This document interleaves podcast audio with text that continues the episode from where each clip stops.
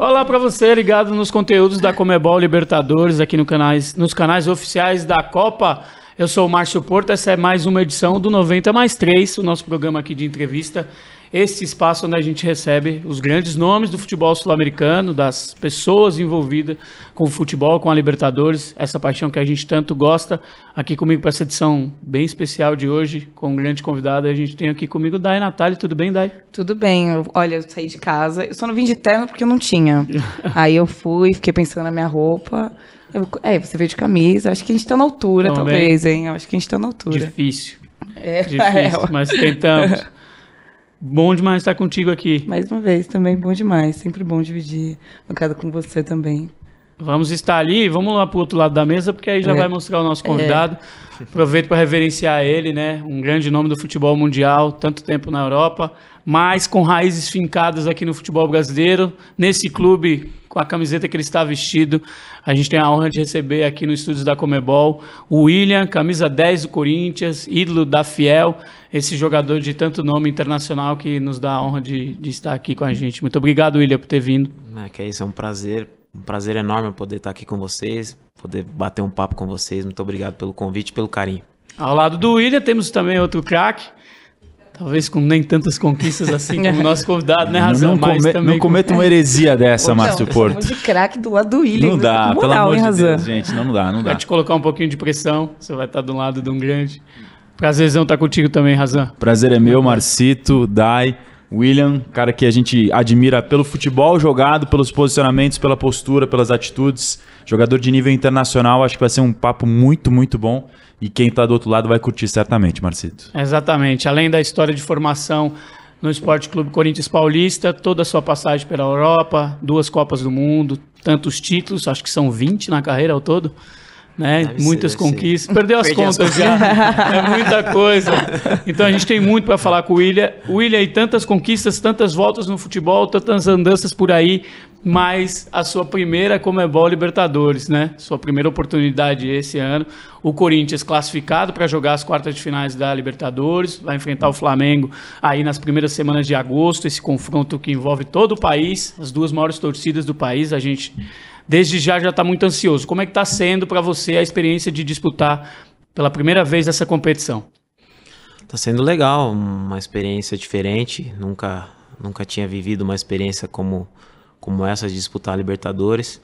É, os, os, ambientes né, dos estádios realmente são algo assim que eu nunca tinha vivido também. É, quando a gente joga no nosso, nosso estádio, na né, nossa casa, em jogos de, de, Libertadores, não só em de Libertadores, mas acho que de Libertadores é especial, né? O ambiente fica, fica fantástico, a torcida não para de gritar um minuto. E também jogando fora de casa, né? Por exemplo, contra o Boca, né? Um ambiente também lá, um ambiente diferente. Então é, tá sendo bem legal. Espero que, que o Corinthians possa continuar vencendo e chegar até a final. Encantado com o torcedor sul-americano? É diferente. É, quando a gente joga em casa, a gente fica encantado, né? Com a torcida. Jogar fora que é o problema, né? jogar fora, ser xingado. É, mas é algo que, que a gente já tá habituado né, a jogar fora de casa. E, às vezes tem alguma provocação da, da própria torcida adversária, até mesmo do jogador adversário. Mas a gente já está habituado com isso. É, a gente vai tocar na Libertadores mais para frente, até para falar do confronto que se avizinha. Mas 14 anos depois, você regressa ao futebol brasileiro, como é que estava a saudade da fiel torcida e também esses seus primeiros momentos no Corinthians de volta, depois de tanto tempo na Europa? É verdade, foram 14 anos fora, né? Eu construí minha carreira lá fora. Eu saí do, saí do Corinthians com 18 para 19 anos, em 2007, e, e, não tive muitas experiências eh, com, com a torcida, né? Com, com a torcida do Corinthians, né? De, de, títulos, algo do tipo, de jogos como esse da Libertadores também. E voltar ao clube realmente foi algo assim é, fantástico para mim, para minha família.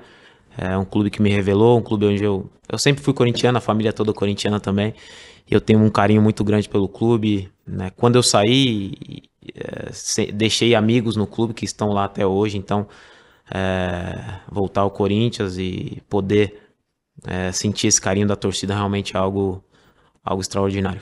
O, William Marcito da nossa audiência, um jogador reconhecido internacionalmente, Chelsea, Shakhtar Donetsk, Ansri da Rússia, seleção brasileira, enfim, dispensa mais apresentações além do Arsenal, o último clube dele antes de retornar para o futebol brasileiro. Você vivenciou vários ambientes de futebol na Ucrânia, na Rússia, na Inglaterra, que é a maior liga do futebol do mundo, a Premier League, ganhou essa competição, vivenciou grandes estádios. O que a fiel torcida tem de diferente de tudo isso?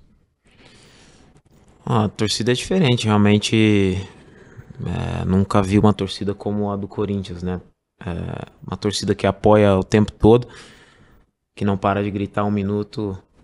Torcida que nunca vi vaiar o time durante o jogo. Pode ser que depois da partida, né? Pode ser que vai o time, mas durante o jogo sempre está apoiando, sempre está incentivando a equipe durante os 90 minutos. Então realmente uma torcida diferenciada que nunca, nunca vi nada igual. Se o homem que rodou Sim. tudo isso nunca viu nada igual, é porque é relevante, né, é, né, Natália? Né, que deu uma rodada boa é. aí até voltar para cá, né? E agora, é, assim, você saiu do Corinthians cedo, né? Foi é, para a Europa, enfim, para o futebol lá de fora bem cedo também. Já pensava em retornar para o Corinthians ou queria fazer talvez uma rodagem em outros clubes, até fora aqui de São Paulo, é, quando estava pensando em retornar para o Brasil?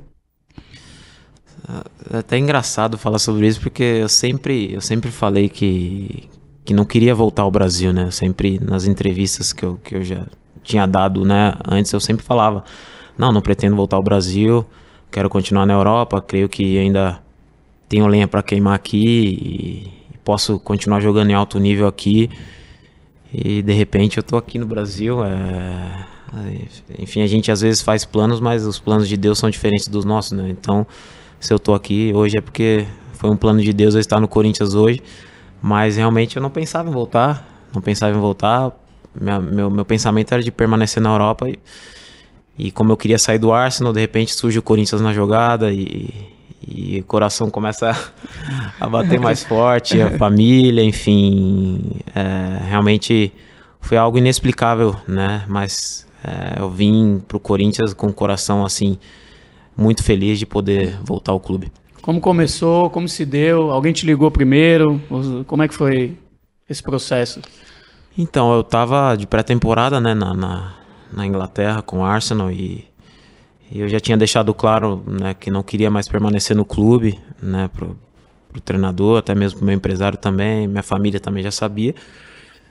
Mas, é, como eu falei, meu pensamento era de permanecer na Europa, de um, até mesmo na Inglaterra, um outro clube. De repente surgiu o Corinthians na jogada, numa uma coisa assim bizarra assim que eu comento a foto do Renato Augusto, né? Ele ele posta uma foto com o Jô e eu comentei. E ele começou a falar: ah, "Vem pra cá, vem pra cá" e tal. Falei: "Não, tá doido, não sei o que, não dá. Não, vem pra cá, que tá legal demais, não sei o que. Vou falar com o presidente, vou, vou falar com o Alessandro, vou falar para eles te ligarem aí". Falei: "Tá bom". Isso, aí ele... Não, isso até então na zoeira. É, na brincadeira, na, na zoeira. brincadeira. Não tinha Aquela nada. de Instagram. É, né? Seleção, é, trocando mensagem. É, né? Aquela resenha de, de Instagram, né? E uhum. aí, de repente, o... umas horas depois, o, o Duílio me, me, me liga junto com o Alessandro. No mesmo dia? É, mais tarde. Caramba. Me liga junto com o Alessandro perguntando como é que tava a situação. Eu falei, ah, a situação é assim e tal. O meu objetivo ainda não é voltar ao Brasil. Aí eles falaram, ah, se você quiser as portas estão abertas e tal, enfim. Aí começou as conversas com o meu empresário, mas, é, e foi, mas foi muito rápido, né? Foi, foram coisas aí de duas semanas, eu acho, para eu para poder decidir que voltaria ao Corinthians. Então começou assim, numa, numa, numa brincadeira ali no Instagram que aconteceu a minha volta pro clube. Mais uma assistência do Renato Augusto, né? É, então, gente, ele não já, erra nunca, cara. Já, já gosta muito dele, né? Por toda a história que construiu, já teve título. E foi participado, participou aí de trazer o. Muito boa essa história de bastidor, né? Muito legal. E aí você volta agora, 10, enfim, como um ídolo da torcida, mas é sempre legal também lembrar, cria do terrão. Que, que você olha, assim, é, obviamente você já falou da torcida, mas o que, que você enxerga que você viu lá em 2017 e que hoje em dia você ainda cons consegue enxergar no Corinthians e que até que fez você voltar? Um clube grande, né? Um clube gigante, é um clube que tem, que continua tendo ambição, continua tendo ambição de vencer, de conquistar títulos, é, independente da situação que o clube possa viver algumas dificuldades. Acho que todo clube brasileiro passa por dificuldades, mas o Corinthians nunca deixa de, de, de, de querer títulos, né? De querer é, sempre fazer com que o time esteja ali no, né, no topo da, da tabela, brigando por títulos, brigando né, por montar uma equipe forte. Então, eu acho que a ambição do clube e, e também junto com a torcida me fez voltar ao, ao Corinthians. E por que, que você tinha essa, esse pé atrás de voltar para o Brasil, William? Não, não, é, que pé atrás, mas a gente a gente vê situações né, no, no Brasil que realmente às vezes acaba é, nos deixando um pouco assim receosos né, de voltar ao Brasil. Por exemplo, a cada semana vem acontecendo algo no Brasil que é inadmissível. Né? Torcedor invade o campo para bater no jogador, torcedor taca pedra no ônibus, é, quase cega o jogador, torcedor invade o centro de treinamento jogador fazendo tratamento, torcedor invade o centro de treinamento. Então, são essas coisas assim que, que, que, às vezes acabam atrapalhando um pouco, um pouco não muito o futebol brasileiro, né? Então, é coisa que a gente não pode ficar calado, né? Nós jogadores, acho que foi bom até abrir esse espaço porque a gente tem que uh, estar unidos, né, para combater esse tipo de, de violência, né? Uh, acho que vão esperar até quando para tomar as providências, né? Eu acho que campanha só campanha não basta, né? Ação, tem que ter uma ação, né? Tem que realmente punir esses torcedores, ou, né? De às vezes de, até mesmo não entrar no estádio ou acabar infelizmente punindo o clube, não jogar sem, jogar sem torcida, mas alguma coisa tem que ser feita, né? Nesse sentido.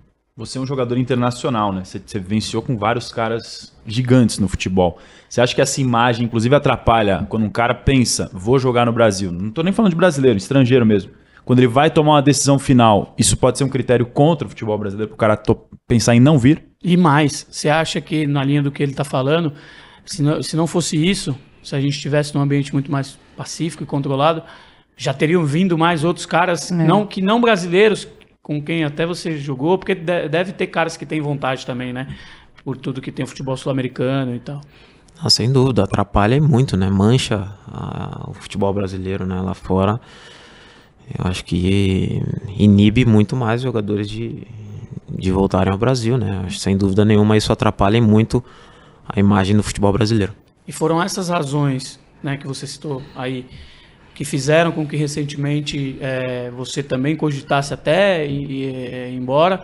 Não sei se você teve isso, mas né, a gente lendo é, que você ficou um pouco assustado. Isso que aconteceu foi o que fez você refletir sobre uma continuidade no Corinthians. É, na verdade, minha, minha família, né? Família. Assim, a gente. Nós jogadores, a gente até que tenta de uma forma ou outra administrar né, um pouco isso, mas quando, quando toca na família, realmente é, um, é, é algo que vai além, né? É, e dificulta muito. Então, é, eu procuro administrar muito com a minha família. Realmente gerou um desconforto ali. E até hoje eu procuro administrar, procuro né, conversar, mas quando toca a família, realmente a família fala quero, não quero mais ficar aqui, o jogador vai fazer o quê? Claro. Não tem o que fazer, né? Não tem argumento, não tem como segurar. Então, procuro administrar isso da melhor maneira possível para que também não me afete dentro de campo, né? Acho que é, Você eu sou estar tá com a sua cabeça tranquila para é, poder claro, desempenhar o seu melhor tenho, papel. Além de ter, né, tenho que ter paz domiciliar, né? Tenho que além de ser leal no clube, ser leal com meus companheiros, mas primeiro tem que ser leal à minha, minha família, né? Que tá, tá em primeiro lugar na minha vida. Não, totalmente. É, e também, é, você mencionou isso, acho que é até legal você ter tocado nesse assunto, porque de fato os casos são bem preocupantes é, no elenco, enfim, com o Corinthians mesmo. Vocês conversam sobre isso? Sobre, de fato, é, tudo isso que vem acontecendo, se estão assustados ou até um pouco preocupados, é, de, por exemplo, como é, um um time visitante, a recepção da torcida local, ou até, enfim, com a própria torcida mesmo, é, pode reagir, a, enfim, a resultados dentro de campo e tudo mais? Isso é um assunto comentado? Não, sem dúvida, né? Nós jogadores a gente comenta é, o, o, que eu acho assim, né, desse tempo todo né, no Brasil jogando aqui, é que o jogador não entra com a mente, como é que eu posso dizer, é, com a mente, com a mente tranquila assim Sim. no jogo. Totalmente é, 100% focado, totalmente ali, né? Porque ele sabe que De repente, se dá um resultado ruim, ah, pode acontecer. A torcida vai querer bater, vai querer invadir. É, então, é algo assim que acaba às vezes atrapalhando até o desempenho do jogador dentro de campo, né? Por mais que você entre ali focado, às vezes num lance, de repente isso possa atrapalhar.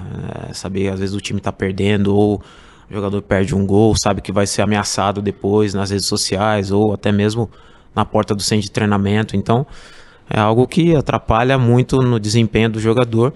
E a gente comenta assim é, é sobre, sobre esses assuntos, né? Que, que temos que nos unir para de alguma forma poder a, acabar com isso, né? Acho que o futebol é um esporte que, que vem para trazer alegria e não ódio e não né, ameaças de morte, independente do resultado. Né? Nós jogadores a gente entra em campo para fazer o nosso melhor, né? né? Por nós, pela nossa família, também para dar alegria ao torcedor. Ninguém entra em campo de sacanagem para querer perder um gol, para querer perder o jogo. Infelizmente, às vezes a, o resultado não acontece da forma que a gente quer e o torcedor não, não entende, né? Muitas vezes isso. Não todos, né?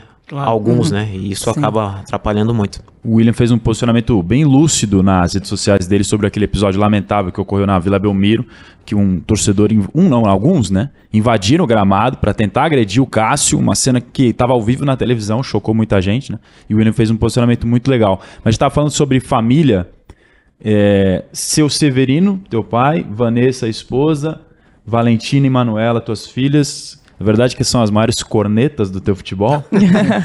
são, viu? Esses cornetam demais. É o Severino de anos, né? E ele tá sempre na torcida, cara. É. Já acho que vira, vira e mexe, assim, torcedores, enfim, alguns amigos encontram, assim, seu pai na torcida, é. corneta mesmo, entra, volta com você e fala, é, não gostei desse lance aqui. Ah, sem gostei. dúvida, sem dúvida. Ah, minhas filhas, então, nossa, papai, tem que fazer assim, tem que fazer desse jeito e tal. Minha esposa também, ah, por que você não chutou aquela bola? Às vezes olhando de fora é fácil, né?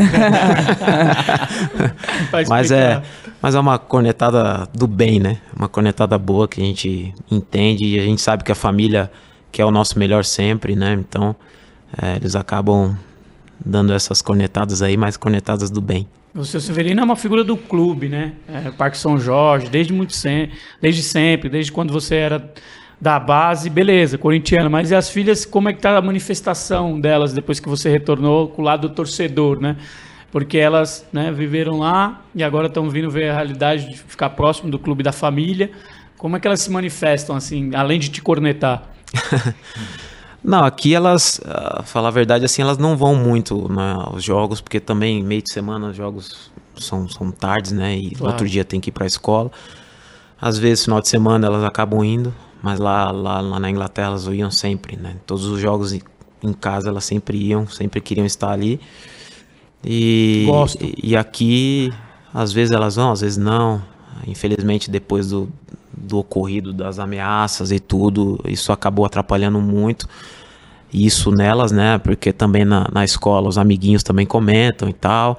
Então elas ficaram um pouco assim, é, com medo, né? Com receio de ir, de ir aos jogos, né? Mas elas, elas assistem na TV, em casa e sem problema nenhum. Como é importante isso que o William está falando, porque humaniza, né? A pessoa uhum. foca na tua, na tua pessoa, na tua figura, que é uma figura pública. Mas você tem filhos, filhas, pai, esposa, enfim, uma família toda por em volta e esse entorno é impactado, porque o jogador, afinal de contas, gente, não sei se vocês sabem, não é um robô, é um ser humano que está inserido na sociedade, Exato. né, Marcito? Sim, sim, importante esse posicionamento e tomara que isso cesse de vez, né? Para que você possa só focar em dar alegria ao torcedor corintiano. Isso, tomara, passe de vez, se acertando essa parte, o que, que você projeta de futuro no Corinthians? Quais são os seus objetivos? O que, que você tem em mente para esse teu retorno? Se você já trabalhou com o que, que você quer conquistar, o que, que você quer fazer é, no futuro, pensando agora em futuro?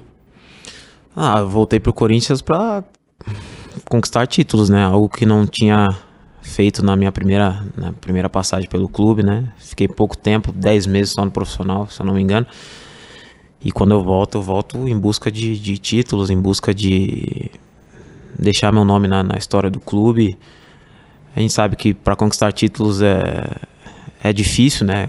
Não é fácil, são detalhes às vezes que, que faz você perder ou faz você ganhar. É, e para chegar também numa final, por exemplo, de Libertadores, isso é difícil pra caramba. Então é, a gente procura pensar no dia a dia, né? No jogo, jogo a jogo e step by step, como a gente fala em inglês. E a gente pensa aos poucos, quem sabe aí chegar numa final de, de Libertadores ou até mesmo Copa do Brasil, enfim, Campeonato Brasileiro também, que é longo, mas é difícil também bastante, mas esse é o meu, o meu objetivo com a camisa do Corinthians. Quartas de finais, faltam quatro jogos para uma possível para uma final, né? Mas aí tem o Flamengo, dois jogos decisivos, precisa passar pelo Flamengo. É, como é que o elenco, você e o elenco estão encarando esse duelo? Tá por vir aí as duas maiores torcidas do país, jogadores do outro lado lá que você conhece muito bem, dividiu o vestiário, inclusive. Como é que é, como é que é a projeção para esse contra o Flamengo? É, especialmente o Davi Luiz, né? Teu parceiro. É, né? Davi e. Felipe, né, jogaram no Chelsea, Felipe né? e Luiz, de seleção. né? Felipe Luiz também. Davi e Felipe Depois a gente vai falar dessa resenha do Davi, mas É. sobre o Flamengo, por sobre favor. o Flamengo. Ah, jogo, com certeza vai ser um jogo, um jogo difícil, né? É, um jogo que reúne as maiores, maiores torcidas do, do futebol brasileiro. Vai bugar a internet, né? O engajamento, Vai né? lugar- engajamento vai like ser- pra lá, like. Se tiver compartilhamento. disputa de engajamento, É, vai vai, ser- ser, vai ser pesado, mas vai ser um grande jogo. é, com certeza, eu acho que esse, esse tipo de jogo, eu acho que o detalhe que vai decidir, né? Não- creio que não vai ser aquele jogo que, que uma equipe vai ser vai dominar a outra. Eu penso assim, eu acho que o detalhe vai decidir esse, esse confronto.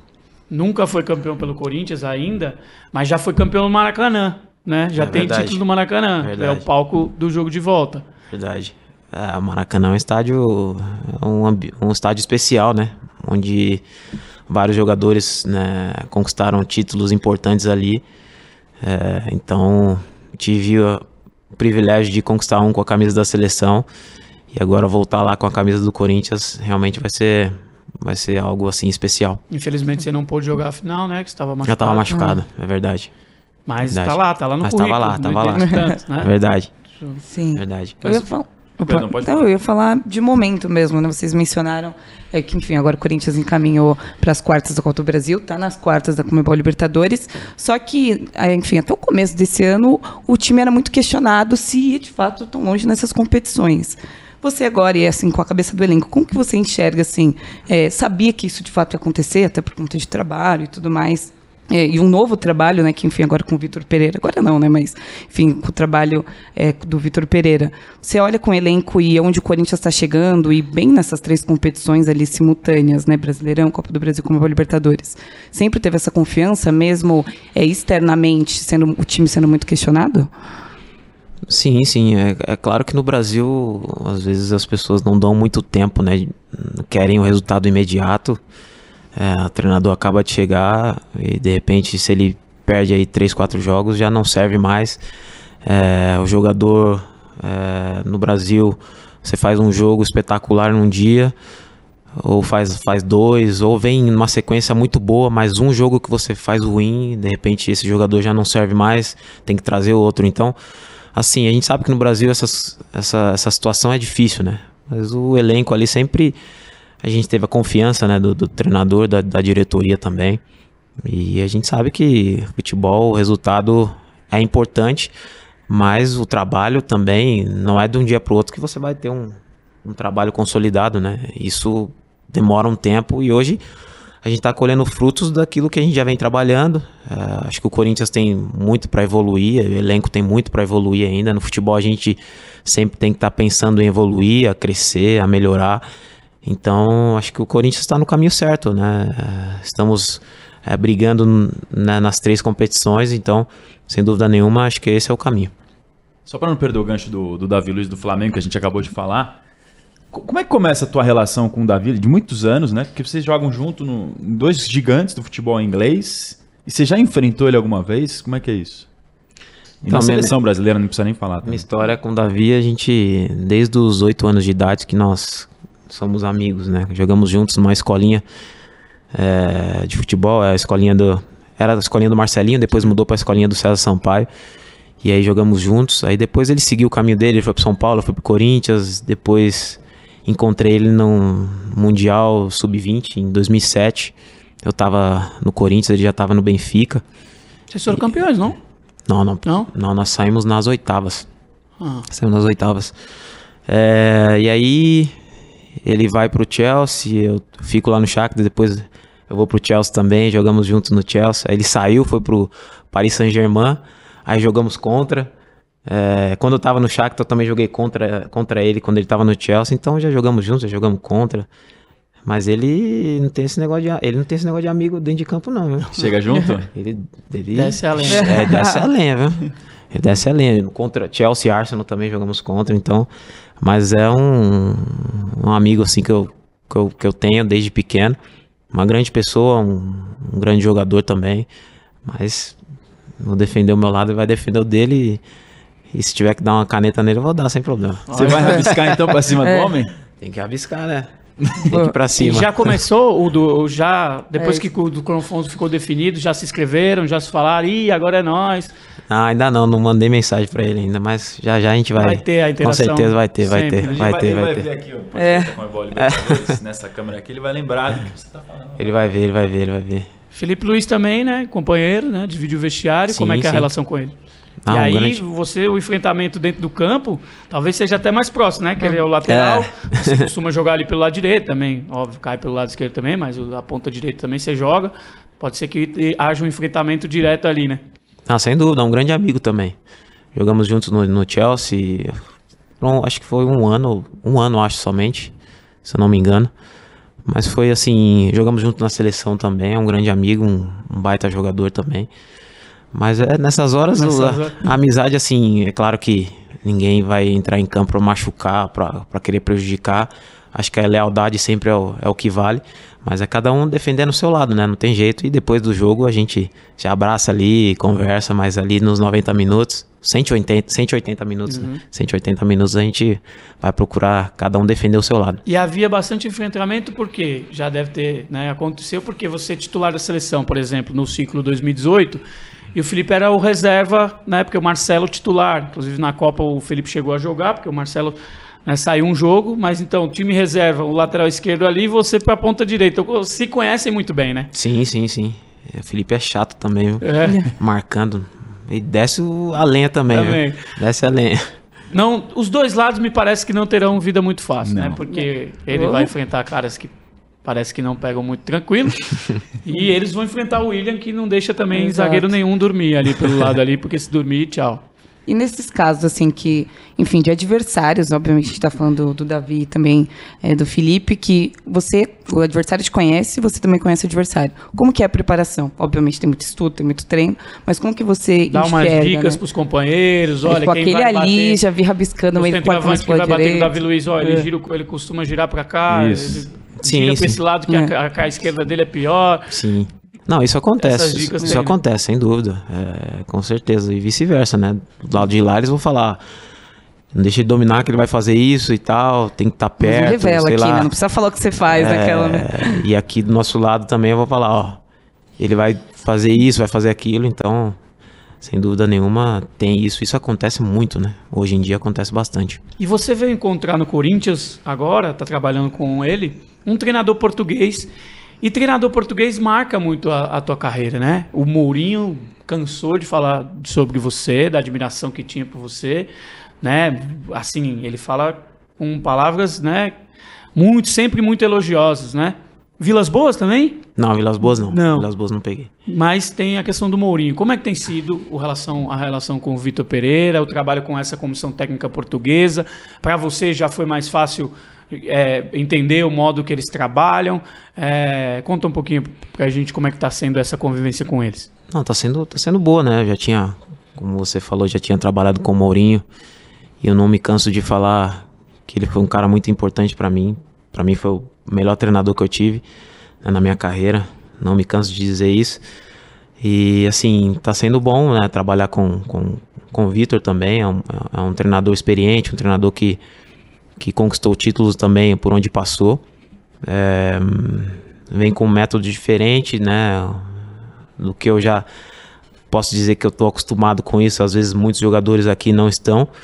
Mas, sem dúvida, é um treinador que, que, que quer melhorar, quer, né, quer conquistar é, coisas importantes com o clube, com o Corinthians. Então, sem dúvida, eu acho que é, tá sendo um, um, treinador ali que tá ajudando muito, a, principalmente a garotada, né? Os meninos, tá dando oportunidade para os meninos também.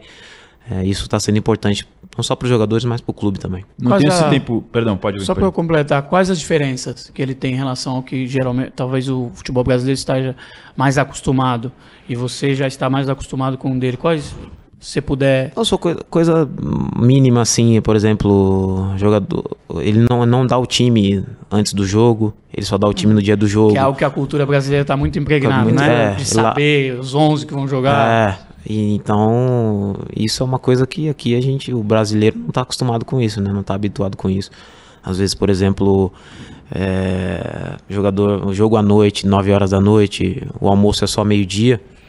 E lá, lá fora a gente sempre é, tem aquele. é, às vezes é obrigatório tomar um café da manhã e depois do café da manhã a gente dava uma caminhada, dá uma caminhada ali perto do hotel, Uhum. pra sair um pouco da cama tal. O jogador brasileiro quer dormir até meio-dia.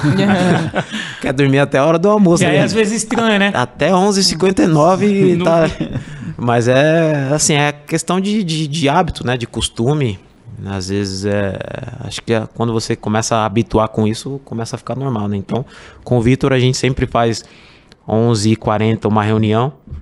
Ali onde ele passa o time que vai jogar e depois tem um almoço. Treino tem? No dia de jogo? Não, não tem Também? treino, mas quando tem o jogo fora de casa, o jogo à noite, às vezes levanta para antes da reunião dar uma alongada, fazer algum movimentar um pouquinho ali. Isso eles fazem também. Porque houve outros, o Jorge Jesus, por exemplo, no Flamengo dava o treino no dia do jogo.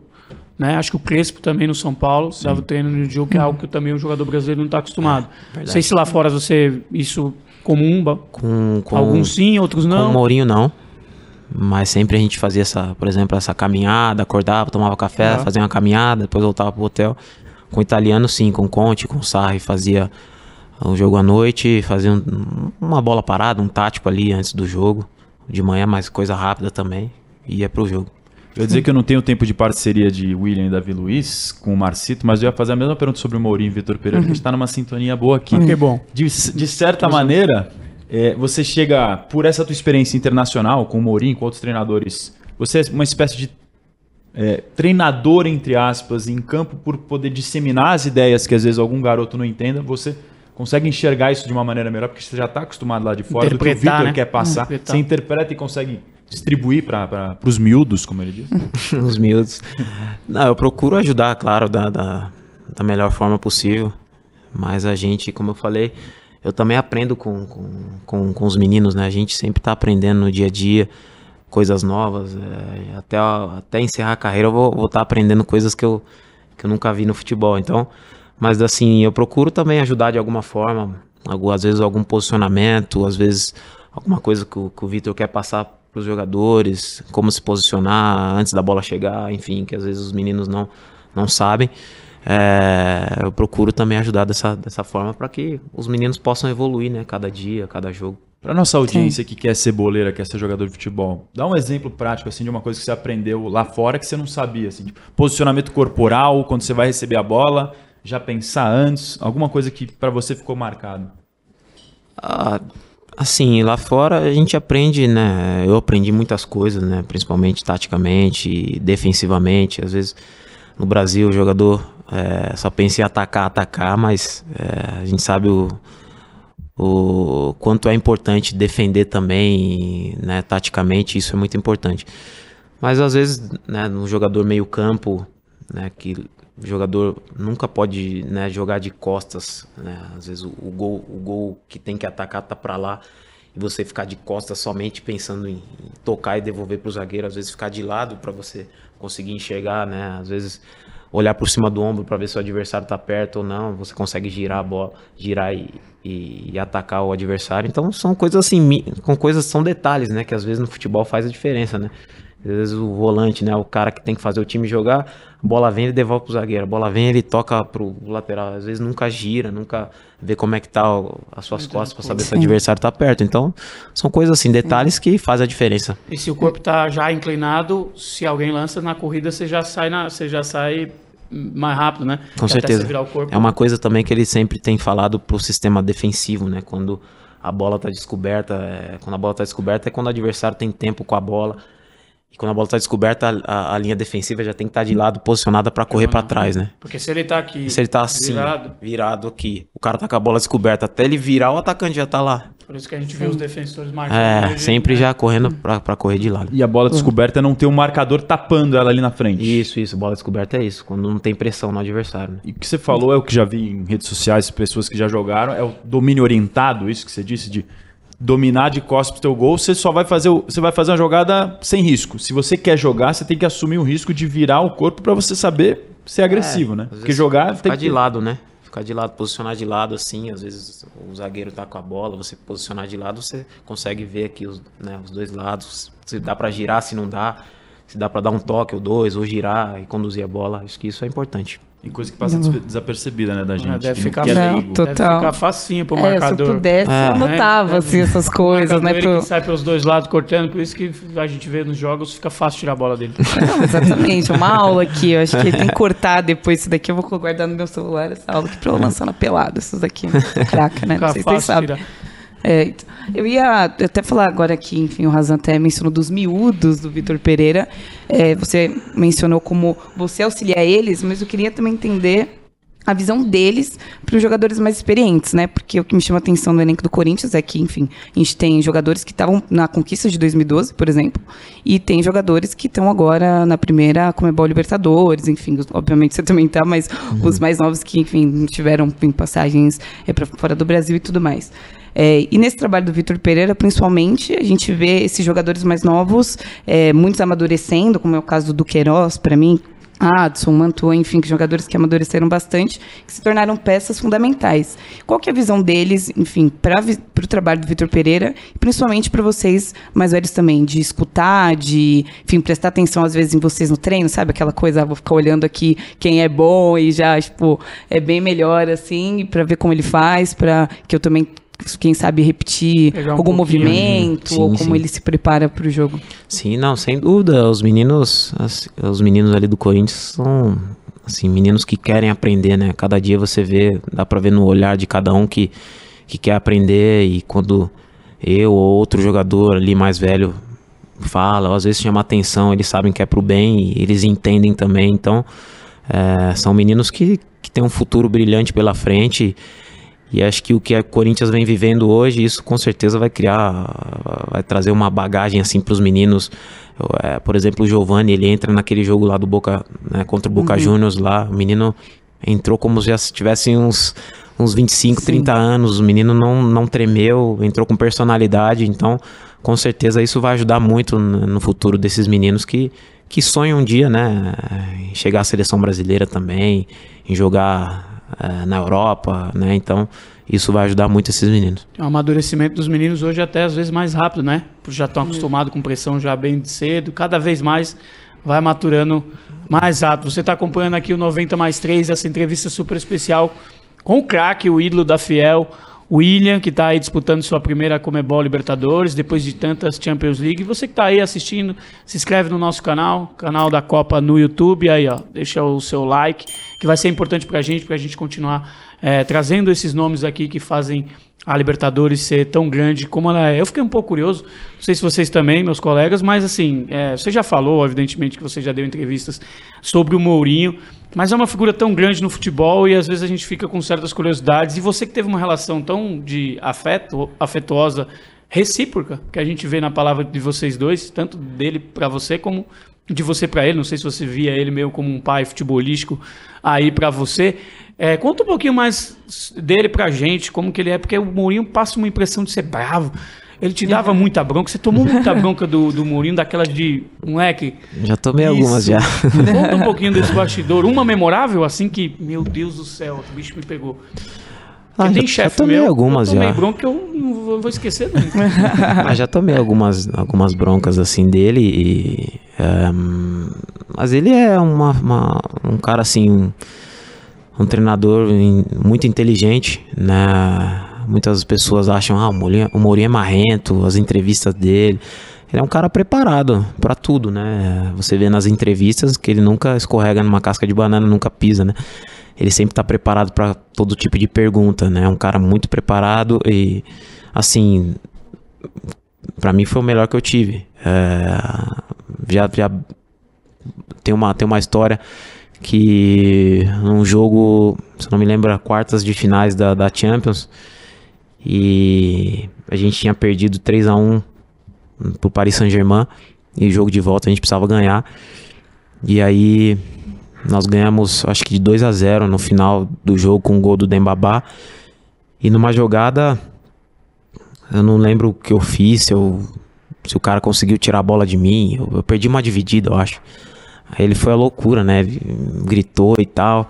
Aí depois no lance em seguida eu ganhei uma dividida do, do Cavani, aí ele já me eu saí para fora do campo, ele já me agarrou, e já falou: "É isso, pá, não sei o que". Aí depois do jogo, sabe, me deu um abraço assim e tal. Então ele é, ele é desse jeito assim, acho que ele, se ele tem que falar, ele fala, mas ele fala sempre na, na sua frente, né? Por exemplo, às vezes vai joga um jogo, não jogou nada, ele ele fala: aquele português, né? Fala, foda-se.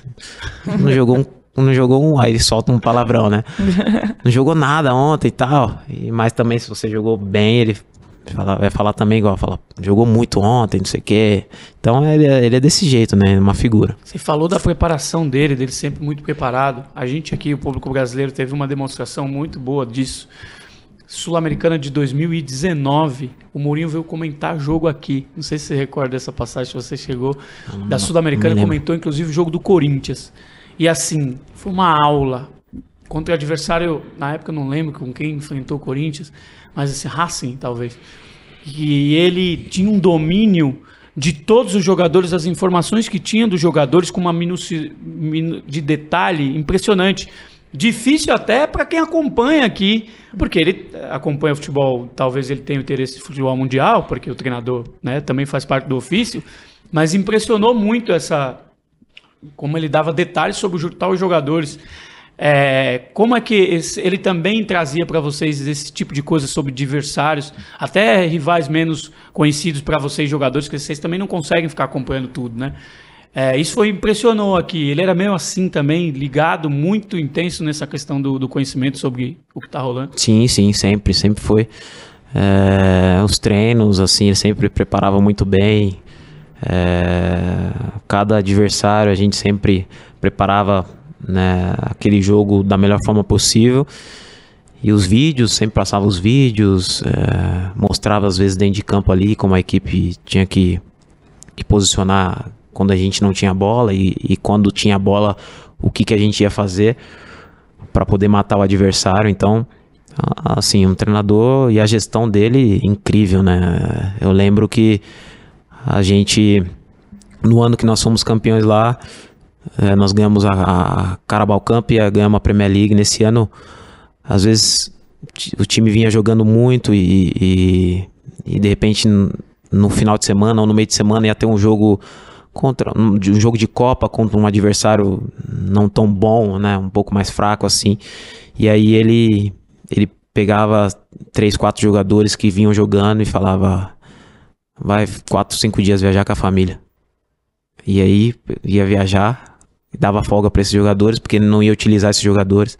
Vai quatro, cinco dias viajar com a sua família. E enfim, ele fazia isso, né? E aí no, outra vez outros quatro jogadores assim diferentes. Então, sim, a gestão dele, por isso que eu falo que para mim foi o melhor treinador que eu tive, tanto dentro, de, tanto dentro de campo como fora de campo, né?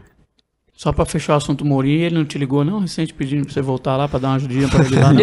dessa vez? Eu, às vezes a gente troca mensagem, né? É, eu lembro agora a Roma ganhou um título, né? Não, não lembro o nome, acho que é Conference League, acho que foi. Isso. E aí eu mandei mensagem para ele, né? Falei, mister, parabéns e tal.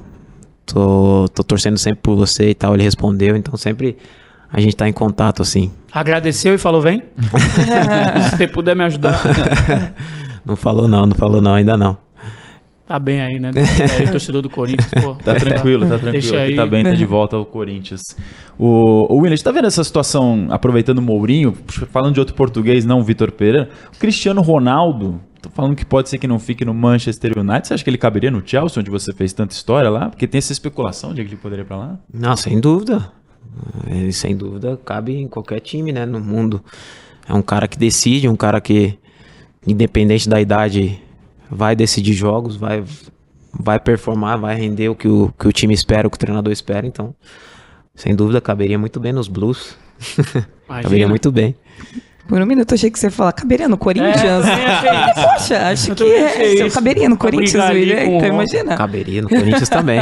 Não fui, não fui tão ousado Eu assim. olhei eu Talvez ia, certeza que ele ia ia isso. dificultar um pouquinho mais pro Roger Guedes, pro Yuri Alberto, Yuri Alberto pra ganhar tá a posição que tá aí. chegando Como aí. ele falou, Chelsea, né? Essa É. especulação do Chelsea, por isso que eu falei, mas com certeza caberia no Corinthians, caberia em qualquer time do mundo. Com certeza, sem dúvida nenhuma. O- agora me remeteu a outra coisa. O Renato Augusto começou uma brincadeira lá no Instagram. Pois é. Despretensiosamente. Despretensiosa. É, a gente vê, ele falou do Cristiano Ronaldo, não, mas eu, um pouquinho mais pra cá, um companheiro teu também. Que tá aí, às vezes sai notícia de que ah, PSG não quer, não quer isso, não vai continuar com fulano. Uma mensagenzinha pro Neymar ali vir se juntar a gente ali no Instagram Aquele dele, uma direct. zoeirinha. Só pra. Não rolaria? É. Como quem não quer nada, né? Como quem não quer nada. nada, companheiro É. de seleção seu, jogou muitos anos. É verdade. Já Ah, rolou isso? Custa nada Vem tentar, né? ajudar com a gente. Custa nada tentar, né? Vou tentar, vou, vou, vou ver se vou ver se ele cai nessa, nessa aí também. Pelo menos até De a repente Copa. mandar uma. É, só o quê? Quatro, cinco meses aí. Cinco meses. Vem aí jogar no, no Coringão, quem sabe? Já pensou? Imagina, imagina o Torcedor- ataque. A torcida do Santos fica com preocupado. É a torcida verdade. Do Santos, que onde o Neymar construiu toda a carreira, aproveitando para pegar só o gancho Copa do Mundo, né? Você tá vendo aí ex-companheiros teus, esse ciclo da seleção brasileira, você disputou duas Copas, né? Como é que você tá analisando todo esse tá chegando o fim do ciclo, o Brasil, uma comissão que você conhece tão bem também, né? Que você trabalhou junto, né? Disputou Copa com eles em 2018. Como é que você tá vendo isso, essa chegada da seleção e tudo? Eu acho que a seleção chega forte, né? Chega. hum, Tá bem servida, tem jogadores com muita qualidade. Fez uma excelente eliminatórias. eh, A seleção tem tudo para fazer uma grande Copa do Mundo, né? A gente sabe que Copa do Mundo é completamente diferente do que qualquer campeonato, qualquer torneio, né? Eh, então, mas eu acho que a seleção vai, vai, vai chegar bem, vai chegar forte para essa Copa. O Tite é um cara que é reconhecido muito por essa gestão de grupo que você estava falando do Mourinho, né? É, e você conhece ele muito bem da seleção brasileira, principalmente. Ele vai fechar o ciclo dele, já anunciou que é o último, último last dance do, do Tite vai ser a Copa do Mundo no Catar. Você acha que tá maduro para conseguir conquistar o Hexa?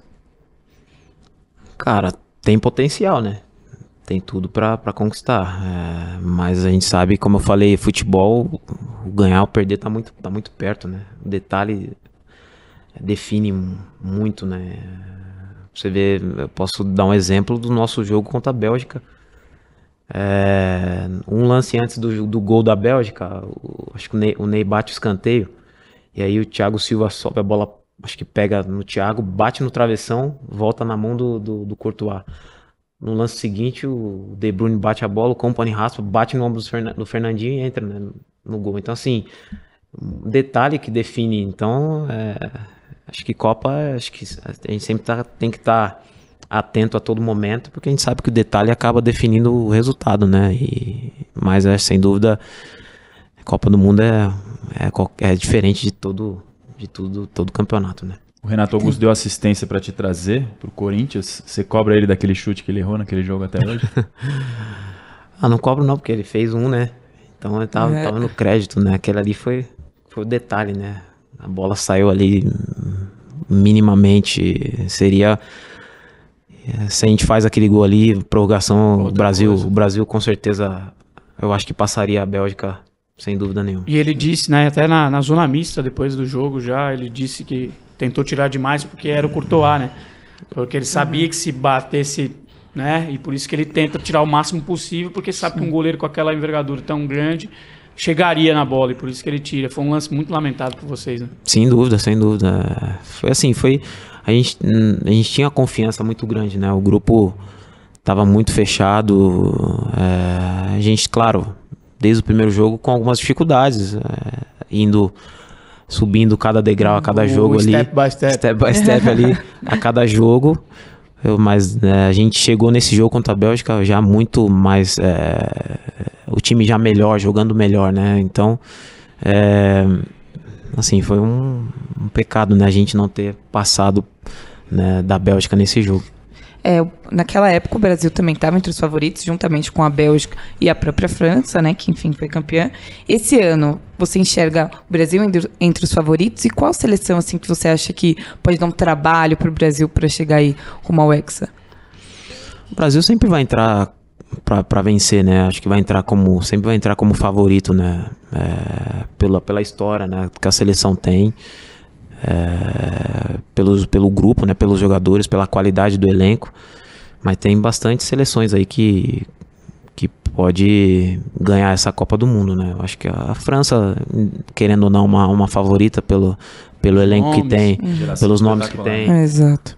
A, a, a Bélgica também tem uma geração também com, com grandes jogadores. É, a Argentina também tem grandes jo- jogadores. é, a Espanha tá, tá, tá vindo, né? Tem uma geração que tá surgindo também com, com- Renovando, né? renovando Renovou, grandes né? jogadores. A Alemanha, enfim.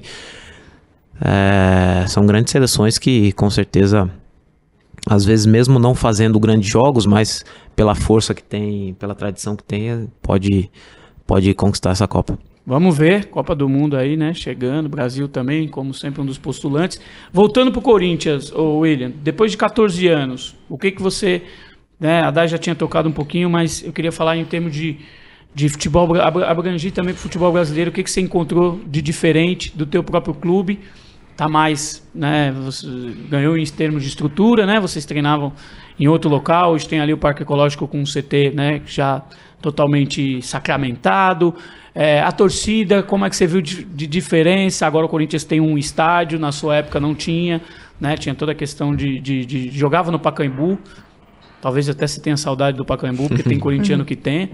Faz um esse é, Antes e depois. Antes e depois, né? De agora a sua chegada e depois, por favor, do futebol brasileiro. Aquele futebol que você encontrou ainda menino e agora o que você, o que você encontra. Ah, o antes do Corinthians, assim, para o que o Corinthians tem hoje, é mudança radical, né? É, a estrutura que o clube tem, centro de treinamento, assim, que clubes lá fora não tem, alguns clubes lá fora não tem. É, o estádio, muitos clubes lá fora também não tem. Então, assim, o Corinthians, é, com a estrutura que tem hoje, sem dúvida nenhuma, é, tá bem, serve bem aos jogadores, né? Então mudou muito, né? Não tem nem comparação. Eu lembro que lá no CT do Ecológico, ali onde é o CT do Corinthians hoje, que a gente falava que era o CT do Ecológico ali, tinha só um container, né? Os jogadores trocavam no container, né? Então, e às vezes treinavam na fazendinha também. Então hoje o Corinthians tem uma, uma estrutura assim que condiz com, com, com o que é o Corinthians, né? Um baita clube, um clube grandíssimo que, que merecia muito ter um estádio, ter um centro de treinamento assim de alto padrão. Então, sem dúvida, acho que o Corinthians hoje está tá bem servido quanto a isso. Você passa menos perreio pra treinar hoje, né? Na época era muito mais perreio, né? É, Aquilo, verdade. Por conta da falta de estrutura. É verdade, não tinha uma estrutura adequada, né, para os jogadores, né? Mas é, o Corinthians sempre foi o Corinthians, né? Independente de, de centro de treinamento, de estádio, o Corinthians sempre foi grande e continua sendo grande. E aí você sai pro Shakhtar numa negociação que rende muito financeiramente pro Corinthians, foi muito importante Sim. pro Corinthians naquela época a negociação. E, e de longe você Na vê época foi a maior da história do clube. Exato. Superado só pelo Paulinho depois, né? Que é teu companheiro hoje. Na época maior. e com certeza foi um componente fundamental para a decisão final, tanto pro clube quanto para você. Mas aí de longe você vê o capítulo mais triste talvez da história do Corinthians, que é o rebaixamento. Como é que foi para você, um, um jovem tinha acabado de ajudar muito o clube financeiramente porque era necessária aquela venda, mas depois no final do ano culminando da forma que terminou, vendo isso tudo de longe sem poder ajudar. Foi, foi difícil, né? Eu, eu saí no ano né, que o Corinthians foi rebaixado, né? Eu saí em agosto. E, se eu não me engano, o Corinthians estava ali entre os 10, né? Eu lembro que o Corinthians inicia muito bem o campeonato, Sim. ganhando e em primeiro lugar. Depois dá uma oscilada, mas o Corinthians, quando eu saio, o Corinthians tá ali ainda, podendo ainda brigar ali pelos primeiros lugares, né? Então, eu saí, o Corinthians no final do ano acabou sendo rebaixado. Eu tava, eu tava vendo esse jogo lá na Ucrânia, tava assistindo o jogo. E Corinthians e Grêmio, se eu não me engano. No Olímpico. Corinthians Sim, e Grêmio no Olímpico. Exatamente. Aí quando o Corinthians cai, o Corinthians é rebaixado, meu pai tava comigo assistindo o jogo. Meu pai começa a chorar do meu lado. Nossa. O pai começa a chorar.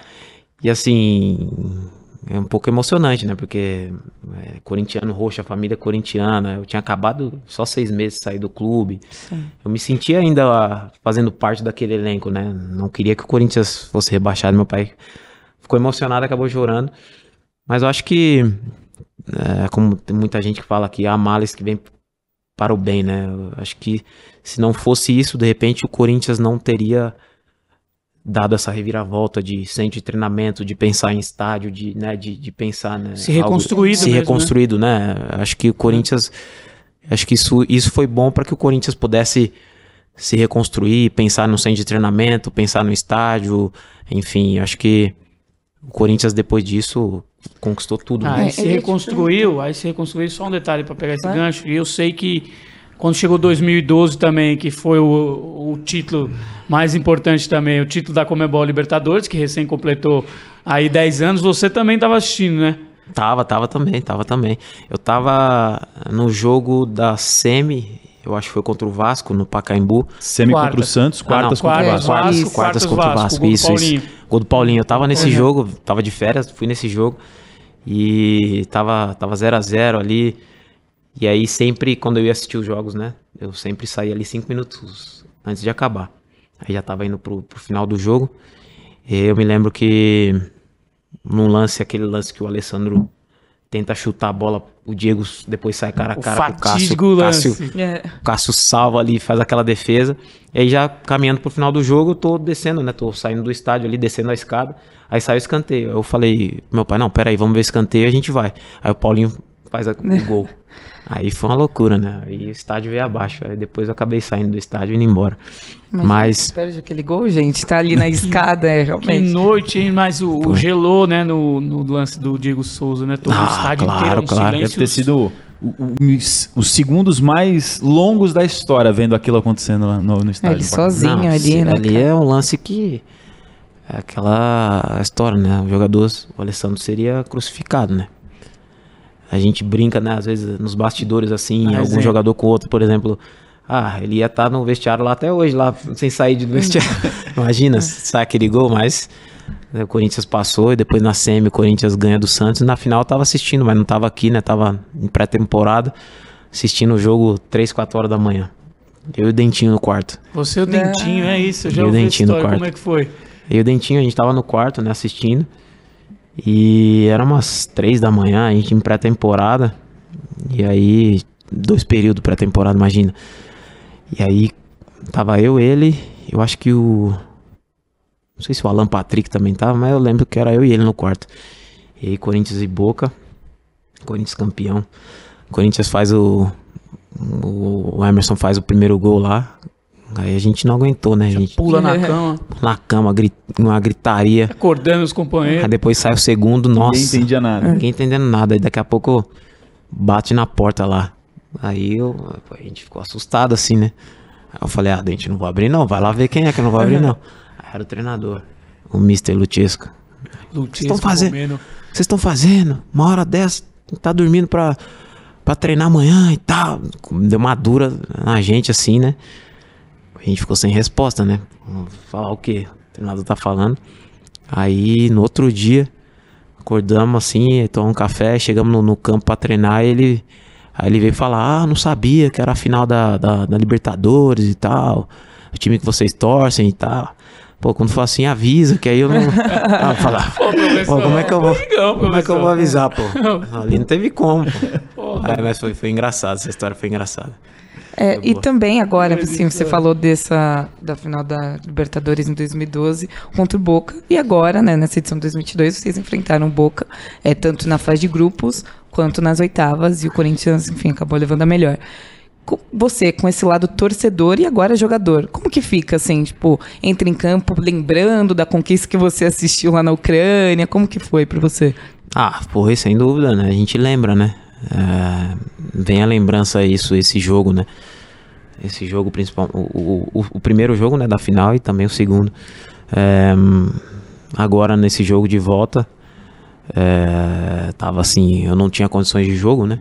Uhum. Tinha condições nenhuma de jogar, mas fui, fui para viajei para estar tá ali com o grupo, estar tá com o elenco, para dar um apoio para a rapaziada. E aí tava aquele, aquele ah, vai ficar no banco, vai ficar fora, vai ficar no banco, vai ficar fora. Eu falei, não, eu vou ficar no banco, não posso jogar, mas vou ficar no banco, né? Aí, só vou soltar essa resenha aqui que é boa essa aqui. Aí eu tô aqui no banco aqui sentado. Ó, o Mantuan, o Mantuan se sente aqui a, a coxa, né? As portugueses olham pra mim. Eu falo, vocês estão de sacanagem, né? Vocês querem que eu vou com, com o braço, eu com o braço aqui, ó. Como é que eu vou entrar no campo desse jeito? Professor. É eu vou entrar? Eles olharam pra mim assim, tipo, querendo, e aí, será que, será que dá? Será que não dá? Aí tava com o braço ruim, não dava. Mas ali na hora dos pênaltis, nossa, Deu vontade de bater? dá uma. É ruim demais. Tinha, tinha pênalti que eu nem olhava, eu ficava assim só. Aí quando escutava assim, gol, aí eu abri o olho. E aí no, no, no do Gil, né? Do Gil bate ali. No dele eu nem olhei. No dele eu fiquei lá no banco de reserva aqui, ó. Aí na hora que fez o gol, saíram correndo, aí eu virei e saí correndo, porque tem coisa que não dá pra. não dá- o coração não, não aguenta. Não né? aguenta, saiu correndo não com um aguenta. pouco de É, limitação. É, então. Que eu acho que chamou atenção, assim, porque quando o Mantua, de fato, sente e sai, acho que tava todo na expectativa. E aí, será que o William, de fato, que depois, enfim, quando você não tava entre os titulares, a gente já meio que sabia, né, todo mundo que você não tinha condições, né, por causa desse jogo, mas então pensou, é, se o William tivesse bom, talvez ele tinha entrado, e aí depois, na comemoração, você tava com o braço imobilizado, né, e aí só comemorou com o outro braço, assim, né, Não, não tinha, não, tinha, não tinha condições assim de jogo, né? Se eu tivesse a mínima condição assim, tipo, de jogar, Ia com certeza jogar. eu ia, pelo menos tentava entrar ali um pouco, mas realmente não tinha condição de jogar, né? Então por isso que acabei não entrando. Foi pra- ele, foi o Paulinho também, né? Sim. Como é que você. É a sua decisão de ir pra. Pelo que você falou, não tinha condição nenhuma, foi mais pra estar com o grupo e o Paulinho também foi. O Paulinho tá se recuperando de lesão grave, não volta mais, né? Esse ano, pelo menos. Como é que foi essa decisão? Vocês conversaram, vocês dois, pra estar junto ali, sentiram que era o momento de estar com o grupo? Conta um detalhe Não, eu um falei, eu, mais eu, disso. eu, eu falei com, com, com o Mister, né? Com, com o treinador, com o Vitor. Eu falei pra ele antes de viajar, né? Eu falei, ó, eu não tenho condições de jogo. Não tenho condições, fazendo tratamento e tudo. E eu falei, eu não tenho condições de jogo, não consigo levantar o braço. É, não, não tem como o jogador jogar. É. Não tem equilíbrio, não tem como o jogador. Teve o Gamarra jogou na Copa de 98 assim os minutos, que é uma coisa não- bizarra, né? De, de, né? É. Podia Paraguai, até zagueiro, para- ainda, né? zagueiro paraguaio jogou Copa do Mundo na França, sim, mas E uma assim- loucura aquilo ali. E aí. O caso do Beckenbauer Sim. também, mas assim. Aí, enfim, não tinha condições de jogo. E se, e se de repente eles me colocassem, imagina, tomar, tomar um- uma chegada, de repente poderia ser caso de sua temporada. cirurgia, de repente, ou perder a temporada. Então, assim, falei, não tinha condições de jogo, eu falei pra ele, ó, tô à disposição pra viajar. É, quero estar lá com o grupo, quero estar é, apoiando né, o, o grupo. Já, já- a gente já vinha num momento é, difícil, né, de vários jogadores ali, lesão e tal. De repente, a minha presença ali, mesmo não indo jogar, mas poderia ajudar de alguma forma. né? Às vezes tá ali no banco, cheio de meninos, às vezes os meninos olhando eu ali, às vezes de repente poderia ajudar, ou às vezes falar, dar uma orientação, ajudar de alguma forma. Acho que isso foi, foi importantíssimo para que a gente pudesse classificar, é claro, os guerreiros ali dentro de campo, brigando até o final. Não é fácil, independente de, da, da, da, da equipe, né, do Boca, às vezes não jogando bem ou jogando bem, mas o ambiente lá, a gente sabe que não é fácil, né, ter uma, garantir uma classificação jogando ali, então foi assim, uma classificação que acho que fica na história do clube, né, sem dúvida nenhuma vai ficar guardado na história do clube. O Santos do. Pelé conseguiu É vencer o Boca na Bomboneira em 63, lá atrás, na década de 60. E o Corinthians eliminar. No final, final você não elimina, mas enfim, um jogo eliminatório só o Santos e o Corinthians na Bomboneira. Agora, aproveitando essa resenha que você contou aí, não era pra também deixar uma duvidazinha lá no Boca, tipo, ó, o cara tá no banco, será que ele vem aí? Tipo, já é Vai uma jogar, dúvida no né? adversário também, né? É, também, também. também, sem dúvida isso Preocupação a mais pro treinador. É, claro.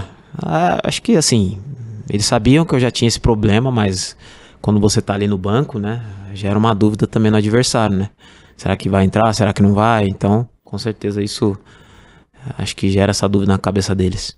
Eu ia perguntar também mais de bastidores mesmo, né? Porque, enfim, depois que o Corinthians eliminou Boca, é, como que ficou o ambiente, assim, né? Porque a festa, obviamente, ali na bomboneira foi, foi óbvia para todo mundo, até o Vitor Pereira fez poropopó, gritou vai Corinthians, enfim. Como que foi pro elenco é, e até o mental mesmo de disputar, enfim, agora o mata-mata da Libertadores para seguir, que até então é, vocês não sabiam que o adversário seria o Flamengo. Como que ficou, assim, o ambiente? Todo mundo mais confiante que dá para chegar numa possível final? Na confiança, depois de uma classificação como essa, a confiança sobe ainda mais, né? Ainda mais pelo fato que muita gente não, não acreditava que o Corinthians fosse passar, né? É, muita gente da imprensa, muitos torcedores é, adversários, até mesmo. Pode ser que até um outro torcedor corintiano tinha uma dúvida, né? Pô, Um receio. será que vai dar? Às vezes ninguém acreditava que o Corinthians fosse lá e ia conseguir a classificação. Então, depois de um jogo como esse, uma classificação como essa, com certeza a confiança aumenta, né? A confiança aumenta para o Corinthians continuar é, nessa sequência, né? Continuar brigando por, por, por, por vitórias e, e quem sabe até mesmo por títulos. Você não viu alguns pênaltis, né? O do Gil você virou. O do Benedetto você viu? O do. O, O do o- tempo normal você viu. Bateu na o trave. do tempo normal eu vi. E o, e o da cobrança de pênalti do, nas cobranças mesmo? Você Vi, viu vi, também? vi. Esse eu vi. Que Eu vi porque eu queria- você- Eu vi porque ah, falei é hora do Cássio, né, fazer um milagre. e aí quando ele isola a bola, eu falei, nossa, agora a gente não perde mais não. Falei, caras pô, um pênalti na trave. Pênalti pra decidir, porque se ele faz ali, acaba. Acaba, é. Ele isolou, falei, a gente não perde mais esse jogo. Tá pra não- nós. Ah, tá, tá pra nós, eu falei. Tá Tem pra esses nós. sinais, né? Tá pra nós. E ele é um cara que. O Benedetto é um cara que mexe por quê? Já fez gol em todos, né? Fez gol, inclusive, contra o Corinthians, mas foi carrasco do Palmeiras. Libertadores, né? Eliminou, foi fundamental para eliminar o Palmeiras da Libertadores 2018. 18, acho. 18, semifinal. Isso. Então ficava aquela expectativa, "Ô, será que ele vai fazer? E aí ele tem as oportunidades, né? Sem dúvida, sem dúvida. Não, e é um, assim, é um, é um grande atacante, não. Tem muita qualidade, assim, qualidade técnica, sabe fazer gols. Realmente não tava no dia, né? Não tava no dia dele, que foi bom pra nós, né? Foi bom pra nós. A gente conseguiu a classificação. E esse é aquele tipo de lance que fica marcado, tipo do Alessandro, do Diego Souza. Quando lembra de, de conquista, caso o Corinthians seja campeão, com certeza o, vão lembrar. Lembra do Benedetto? Podia ter eliminado. Esse é o tipo de lance que fica, né? Que né? marca. Não, isso aí fica campanha. na memória. O cara fica martelando isso aí na cabeça dele e por muito tempo. Vai passar meses e o cara vai ficar pensando. "Pô, Perdi aquele pênalti. Duas chances, cara. É, com certeza. O mais impressionante é que a bola foi no anel superior da bomboneira. Não sei se tu viu, a- obviamente você viu a imagem. né? A bola vai subindo e assim, é- se você quiser mandar a bola ali é difícil, eu acho já. Ah, tem muita, tem- às vezes tem muita, muito torcedor ah, que pergunta, pô, ele- será que ele fez de propósito? Né? Tipo, o cara isolou É, a bola. É isolado. Mas não tem como. pô. O cara tá num pênalti pra decidir a classificação. Você acha que o cara vai querer mandar a bola? Pois é. Esse cara foi louco. E outra. e- tem e- como. Ele pegou errado, né? Não, Ele é, errou, pegou mas- errado. Estufar. Ali o, o Fábio disse que o Fábio tá. Eles ficam ali no- na, na linha, né, no meio campo. E aí quando o Benedetto vai, quando ele apoia, né, põe o pé de apoio, a bola dá uma ela mexe, dá uma, uma subidinha aí. Quando ele tum, Aí, aí E o bom que você vê quem que falou isso? Fábio Santos. Só Conhece pouco, o Fábio né? Santos que conhece pouco, muito né? De cobrança de pênalti, Ele né? mexe. Muito bem. E outro fato curioso das penalidades é que quem foi fechar pro Corinthians foi o Roger Guedes, que tinha perdido um pênalti no jogo de ida. Como é que vocês ficaram né, aqui naquele momento? Faz, faz. Não, tava, a gente tava confiante, né? É, a gente sabe que. Imagino ele, a cabeça dele ali. Porque era uma responsabilidade muito grande, né? Mas ele- aí ele falou depois do jogo que, que nem lembrava que se ele perdesse, acabava. Olha aí. Falou, nem lembrava. Eu fui. Porque o cara tá tão. Concentrado. Às vezes tão concentrado que o cara nem. né? Mas bateu bem, bateu bem. E, e o goleiro do Boca também foi todo, em todos né? os cantos, ele, ele ia em todos.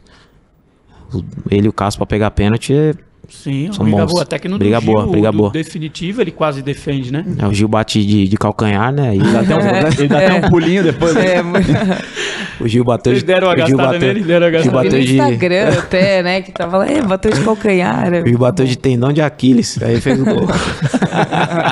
O importante é que classificou e a A gente ficou Fiel. brincando com ele ali. Mas é, sem dúvida nenhuma, um momento ali pra ele, né? Um momento importante, né?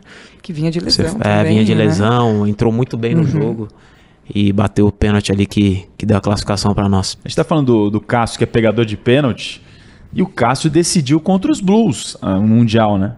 Ele Foi o melhor do Mundial em 2012. Como é que quando você foi para lá tinha essa resenha do Cássio? Pô, o Cássio tirou o título mundial do Chelsea, é o último sul-americano a conseguir esse título foi o Corinthians, uma atuação que é épica do Cássio. É verdade. Ah, Assim, é, é quando eu chego lá no, no Chelsea, é, os, os- mais os, o, Da- o Davi, o Ramires, o Oscar que né, comentavam mais sobre isso, né? Os estrangeiros não comentam muito, não comentavam muito, né? Tanto é que depois do jogo, o Davi falou que chorou bastante, mas os outros caras, tipo, tranquilo assim, né? Acho que, não sei se pra eles, de repente... Perspectiva diferente, É, talvez. acho que Sim, na cabeça diferente. dos caras, de repente, a Champions League é, Maior. é É. maior que o, né, Aham. que o Mundial ali, mas para os brasileiros, né, o Mundial é Libertadores e Mundial ali depois é algo sobrenatural, assim, coisa inexplicável, né? Ainda mais se ganhasse uma Libertadores em cima de um rival, de um Palmeiras. Você já falou sobre isso, disse que seria pararia o país. Vocês no elenco também pensam nisso. Imagina pegar um rival. Porque o Corinthians tem um histórico, né, de Libertadores contra o Palmeiras. As duas vezes foram duas quedas. né, 99 nas quartas, 2000 na semifinal. É muito marcado o confronto por esses, por esses duelos de Libertadores. Porque a forma que foi, principalmente em 2000, com pênalti defendido pelo goleiro rival, Marcelinho, uma- um dos grandes ídolos da história do Corinthians. Você acha que pro Corinthians é vantagem tentar pegar um Palmeiras na final para ver se devolve aquele, aquela, esse histórico? Como é que você analisa uma possível final contra o Palmeiras? Como seria esse cenário? Ah, eu acho que pelo fato da rivalidade, assim, quando eh, fala Corinthians e Palmeiras, é um jogo grande, né? A rivalidade é muito grande, torcidas. Mas eu acho que não, não vale a pena eh, a, a falar, não, a gente quer enfrentar o Palmeiras porque em 2000 o Corinthians perdeu o Palmeiras. Acho que passou, isso já é passado. A gente tem que pensar, olhar pra frente, né? E também pensar, vocês não possam ficar com esse peso. é, né? claro, acho que outro, já, outra época mudou tudo, né, no futebol. A gente tem que sempre pensar em vencer, independente do adversário, né? É, o Corinthians vem vai sempre brigar para para conquistar alguma coisa, conquistar títulos, né? Independente do adversário que vai enfrentar na final. Se for Palmeiras, se for, enfim, Atlético, se for um adversário argentino, enfim, o Corinthians sempre tem que estar preparado para o adversário que for enfrentar. Mas é claro que se Corinthians e Palmeiras numa final de Libertadores seria épico, né? Seria algo Imagina, assim que ia parar o, o Brasil, né? Cara, Imagina. América. É, É, América. exatamente. Com certeza. Eu ia ampliar um pouquinho até é, do que você falou sobre um possível derby, né, na final da Comebol Libertadores. Eu ia ampliar para os times brasileiros, né, porque a sua primeira Comebol Libertadores, só que é um momento, né, não só esse ano como enfim, nos anteriores, de uma soberania dos brasileiros, né? Três títulos consecutivos. Exato, três títulos consecutivos, finais brasileiras também. E agora também no mata-mata, os brasileiros tendo sucesso, né? Então, aqui a gente está falando de eh, Palmeiras, Galo, Flamengo, Corinthians, Atlético Paranaense também que se classificou. Você enxerga isso como um- que facilita um pouco, porque vocês já estão se enfrentando ali em Copa do Brasil, por exemplo, no Brasileirão mesmo, enfim, tem mais jogos. Isso você acha que é um facilitador ou um pouco mais difícil, porque, enfim, conhece. já se conhecem?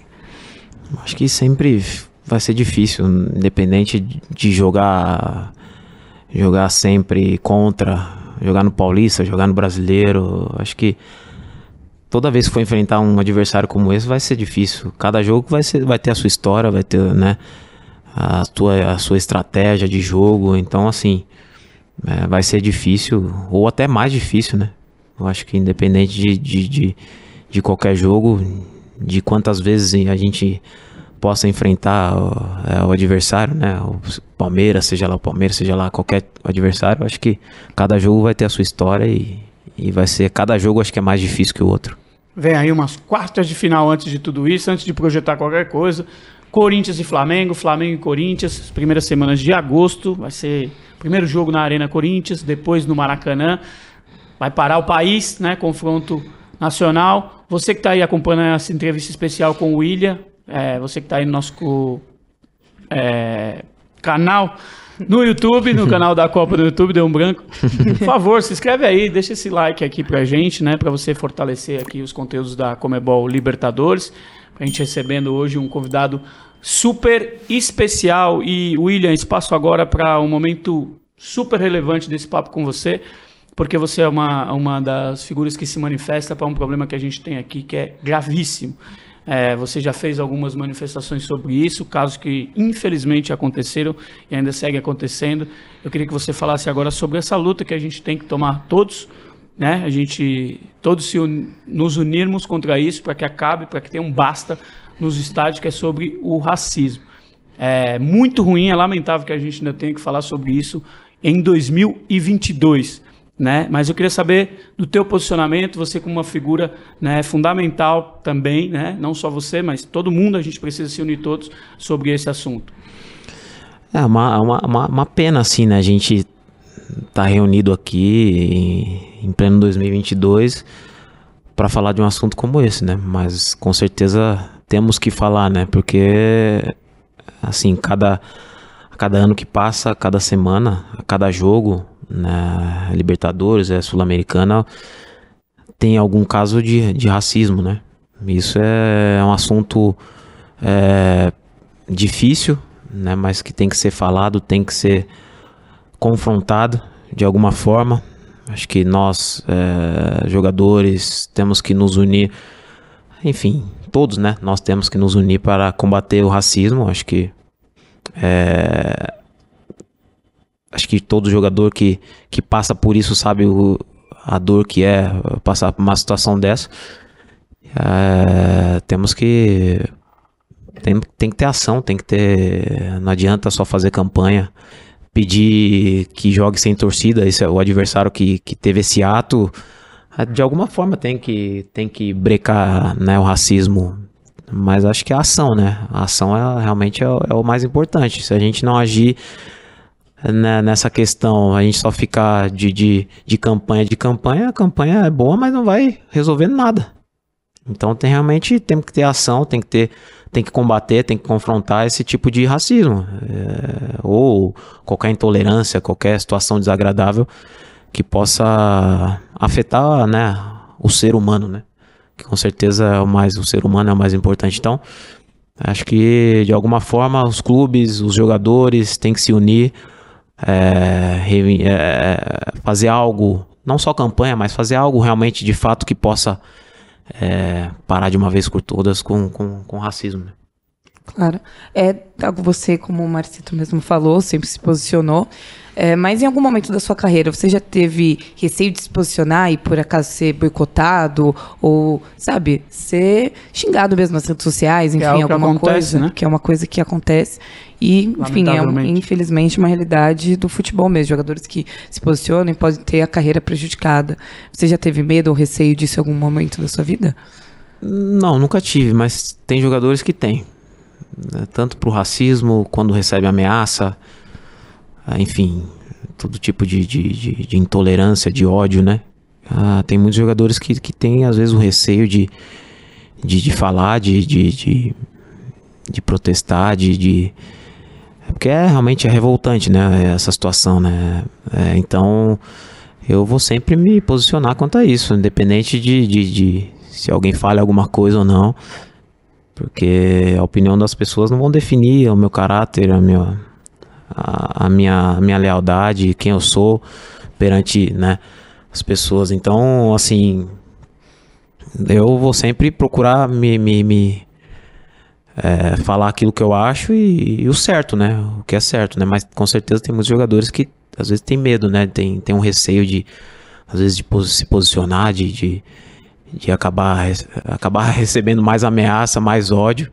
Mas eu não tenho esse receio porque eu tô agindo pelo certo, né? E, e o que é correto. Outro ponto também é que, para vocês, acho que o Edenilson falou sobre isso, né? né em, um, em uma manifestação recente, que cansa também, né? Ficar repetindo as coisas vocês terem que tomar essa iniciativa e as coisas é, ficarem acontecendo, né? Cansa porque não tem.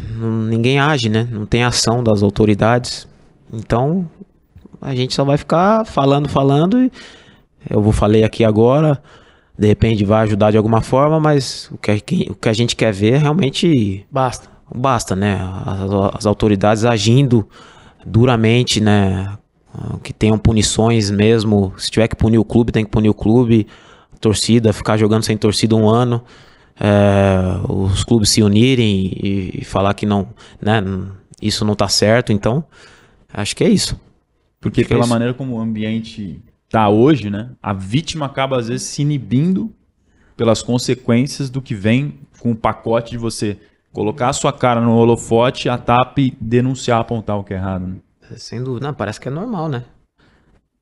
Muito, às vezes, o cara tá tão acostumado a viver num ambiente como esse que pro cara tá, tá normal, assim, né? Não, é nor- normal, mas não é, não é. Um assunto desse não pode ser tratado como um assunto normal, né? Então tem que, realmente, tem que ter um basta nessa situação, né? Cansa, né, Dai? Não, com certeza, né? A gente sempre vem falando aqui e vendo cada vez mais casos também, né? Enfim, jogadores muitas vezes não sentem a vontade para denunciar, não sentem a vontade de se posicionar. Mas é isso, eu acho que além o William, enfim, falou super bem, mas a gente também tem que entender que é uma luta de todos e também, é, enfim, cobrar posicionamento de, de pessoas brancas, jogadores brancos também que fazem parte, não só jogadores, acho que toda a teia ali do futebol que tem que ser responsável por, pelo que acontece, né? Porque às vezes, o, por exemplo, é, às vezes o jogador, hum, que eu vejo assim, é, por exemplo, no- nos Estados Unidos, no basquete, os jogadores, independente da, da, da- se jogam juntos, se jogam contra, mas são unidos, né? Quando precisam fazer alguma coisa, vai todo mundo. E aqui, eu no, no futebol, não, eu não vejo isso. Ah, não, mexe, não, tá falando, não tá falando de mim? Então, tranquilo. Sabe assim? Então, acho que se a gente tivesse entendimento assim de afetou um, afetou todo mundo. Vamos juntos, né? Nessa briga. E acho que acho que vai ajudar bastante. E Consciência do- de classe, né? Consciência. E além do, do, do, do, do- do- da, da classe futebolística, você, como ela falou, que fica parecendo que é uma, às vezes vocês, sempre vocês negros batendo na tecla, você sente solidariedade e apoio e força também de colegas brancos, de jogadores brancos, para empunhar essa, essa, essa, Sim, essa sim. questão? Sim, sim. Não de todos, né? Mas de alguns, com certeza. Alguns também se posicionam quanto a isso. Mas quanto mais gente se posicionando quanto a isso, acho que vai, vai ser mais fácil de a- da gente, né, dar um basta nessa situação. Vai somar, porque o ponto que você tocou é importante, né? Para não ficar restringido a que os negros fiquem, né? É, exato. Vivemos numa sociedade, né? Então, enfim. Então é importante que, de fato, essa luz seja de todos, assim como é, outras microagressões e violências, né? Que outras minorias também sofrem, né? Que a gente acaba vendo muito no futebol, enfim, principalmente ali os ato- atos explícitos, né? Que, enfim, que a gente acaba vendo no futebol, mas tem toda uma cadeia e a gente pode, pode falar ainda de várias minorias e várias agressões que acontecem no dia a dia, mas de fato os atos explícitos têm chamado muita atenção esse ano, principalmente pela, pela maneira que estão acontecendo de forma tão corriqueira, né? E de fato basta. É mais uma vez a gente falando aqui basta, chega de racismo mesmo, porque não tem como tolerar mais. Basta para quando chegarem as quartas de finais, a gente poder viver somente o ambiente de torcida legal, que vai ser uma festa, né? As maiores, William. Sim, sim. Um lado Flamengo, outro Corinthians, as duas historicamente as maiores. Vocês comentam também entre isso que vai ser esse duelo que, que vai parar as torcidas do Ah, Brasil. sem dúvida. É, Vai ser um espetáculo, né? Entre as torcidas. É, e o que o futebol né, traz é isso, realmente, alegria, né? Espetáculo dos torcedores, né? O jogador podendo desfrutar desse momento, né? De um espetáculo como esse, fazendo o seu melhor dentro de campo. Então é isso que a gente espera, né? Isso que a gente espera e com certeza vai ser um, um baita jogo, sem dúvida nenhuma. Tem favorito nesse jogo? Hum, Eu acho que não. Pra mim não tem favorito, né?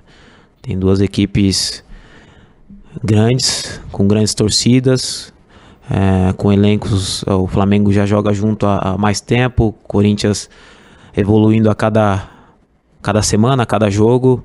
Mas quando, quando chega num jogo como esse, não tem favorito, independente da, da, da- da- de como está a equipe do Flamengo, de como está a equipe do Corinthians, acho que não, não tem favorito.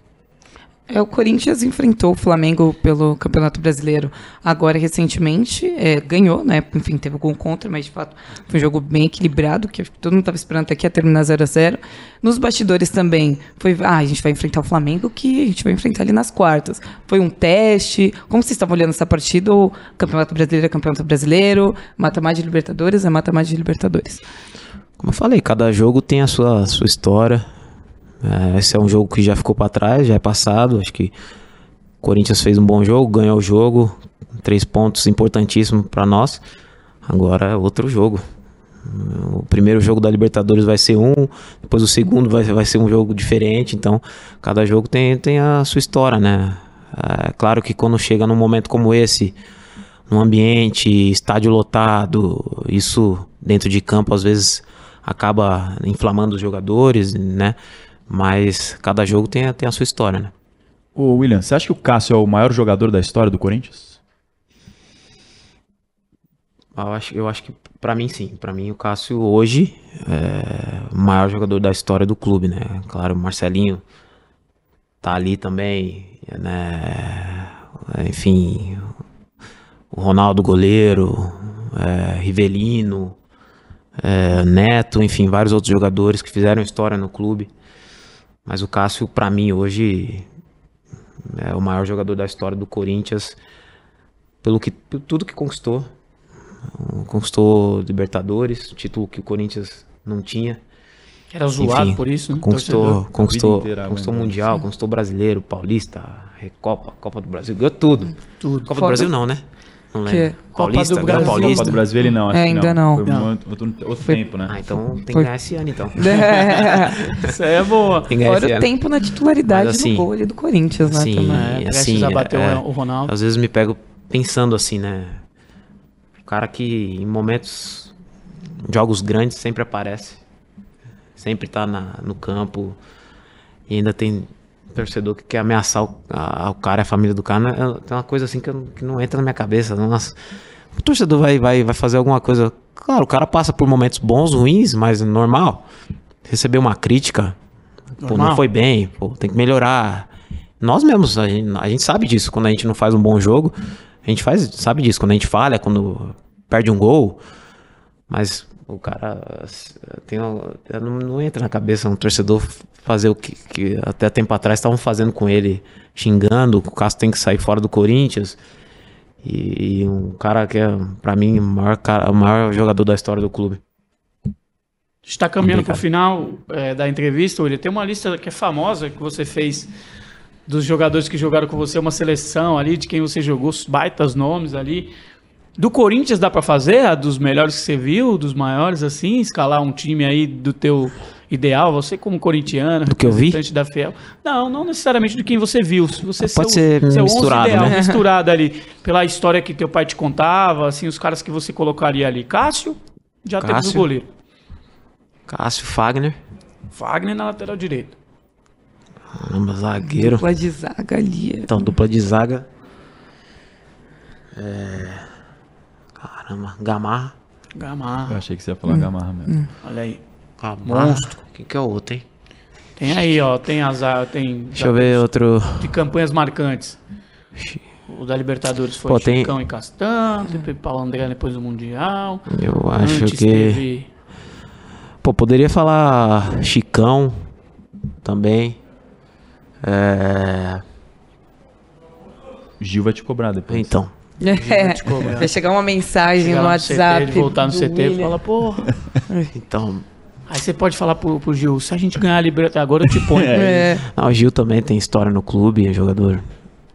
Mas assim, pelos títulos, né, que, que conquistou, assim, Libertadores, Mundial, assim, títulos importantes, não que brasileiro claro, também não, não seja, mas assim, entendeu.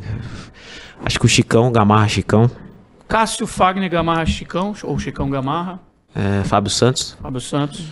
Chama a zaga. É... Nossa, zaga boa, hein? Já eu gostei. No meio campo. É... Deixa eu ver aqui. Rincon. Rincon. Uhum. Rincon. Pesadíssimo. Vampeta. Sim. Rincon, Vampeta. É...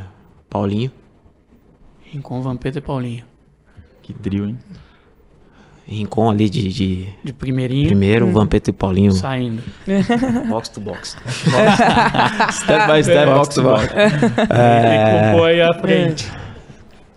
É, Caramba, aí na frente é complicado. hein? É. Marcelinho vai entrar nesse time? Não, tem que entrar, né? Aí é Rivelino, Ponto esquerda, meia esquerda, né? a meia esquerda. Compondo. Rivelino. Só, só pode 11, né? Difícil, hein, cara? Tô pensando agora nas opções. Ele falou só pode 11, verdade. Paulinho tem muita relevância do, da Libertadores, né? É. Os gols importantes. Tem que jogar. Tem que jogar sem. Sem, sem travante. É? Tem que jogar com falso 9. Meu time vai jogar com Rivelino, Neto e Marcelinho. Que Que seleção. seleção. Nossa, hein? é. Não, Que time, seleção. time imagina, fraco, imagina. Muita, você levou em conta muito representatividade de momentos, né? Porque tem Marcelinho que você não não tem que estar, porque foi durante muitos anos o maior vencedor de uma geração. Marcou, acho que a tua, né? É. né? Quando, eu- quando eu cresci ali, quando tava Sim. Marcelinho, era o. Fera. Nossa, era o cara, né? Assim, eu poderia falar outros nomes assim que, que, que fizeram história, né? Viola, Luizão, é, o Ronaldo próprio, Fenômeno, próprio né? Ronaldo Fenômeno, o próprio Guerreiro, né? Atacante que Sim. foi importante também no Mundial. Assim, Shake, tem mais, né? Ah, enfim, é tem- sempre tem- muito difícil. Tem muitos, Difícil. tem muitos, assim, muito que poderia difícil. colocar ali. Mas infelizmente, é, infeliz- infelizmente ou felizmente são esses, né? Só pode 11. Ah, pode só tem, 11. mas, É, mas assim, ainda pode tem uma galera do pode elenco atual, tá? Aqui, Dá pra que fazer- dá pra história fazer- ainda tá. Então pede Fazer- agradecimento dá pra fazer ele. três times ainda. Ou mais. Pô, mais ainda, eu acho. Todos Três, seriam quatro muito, todos seriam muito difíceis de bater. Sim. Em algum deles pode pôr Edilson, na ponta Edilson, direita. É. Edilson também. Capetinha. Edilson também. Ricardinho. Ricardinho. Aí, Jogou uma olha o barbaridade. tanto de jogador que tem. Jogou uma O barbaridade. Gil também, atacante. Jogou Durante um tempo, o lá- o melhor lado esquerdo do país, lembra? com o Kleber, né? Kleber, Nossa. Gil e Ricardinho. Então, assim, Que linda história do Corinthians, né, William? E que você faz parte dela de uma maneira tão, tão bacana, tão especial. E tá, tá aberto, né, o livro. Tá aberto, tá aberto. Faltam É. páginas aí pra Verdade, escrever, né? verdade, verdade. Espero que, que de fato eu possa, de alguma forma, fazer história, né? Com a camisa do Corinthians. É, Eu não prometo título, né? A gente no futebol não consegue prometer título, mas empenho, vontade de vencer, determinação, lealdade ao clube, independente de toda de qualquer situação, é, raça dentro de campo, isso assim nunca vou deixar de, isso nunca vai faltar pra mim, né? E, isso juntando ali, sendo coroado com o título seria seria perfeito. Isso é curioso para encerrar da minha parte. Como você, você saiu cedo, não teve oportunidade de muito tempo no profissional, não teve, teve só só um ano, se conquistou uma copinha, mas dito profissional você não tem ainda. É, você ainda marca poucos gols ainda na sua história contra o Corinthians, você tem 80 partidas, tem 3 gols e o torcedor te ama. É, né? é, é quase que uma unanimidade, ou é uma unanimidade entre o torcedor do Corinthians. Por que isso, você acha? Bom você tocar nesse assunto, assim, é, porque é, eu não, não- realmente, assim, de fato, não, não é uma coisa que me preocupa números, né? Eu nunca fui um jogador de ser ambicioso por números. Nossa, tem que fazer tantos gols, tantas assistências, né? Eu sempre me preocup- me preocupei com desempenho, com performance, né? Dentro de campo. É, isso é o que eu me preocupo mais no coletivo. É claro que quem não gosta de fazer gols, quem não gosta de dar assistência, eu, eu gosto. E sempre que eu puder fazer, vou fazer. Mas o que eu mais me preocupo é, são realmente é, é o desempenho, né? Em estar bem, em produzir para o time, é, pensar no coletivo. Eu acho que tem muita, muita coisa no futebol que, para mim, vem primeiro do que fazer gols e, e dar assistências. E claro se eu puder também fazer isso, com certeza é perfeito, né? Mas para mim o desempenho e em produzir para o time, isso para mim é mais importante. Sim, e como você enxerga também as críticas que fazem? É, ai, é porque eu costumo falar, de fato, assim, é que de fato você tem três gols agora pelo Corinthians, mas assistindo os jogos e também pelo estádio, é um jogador muito fundamental, principalmente pelo esse esquema que o Vitor. Pereira é, vem fazendo.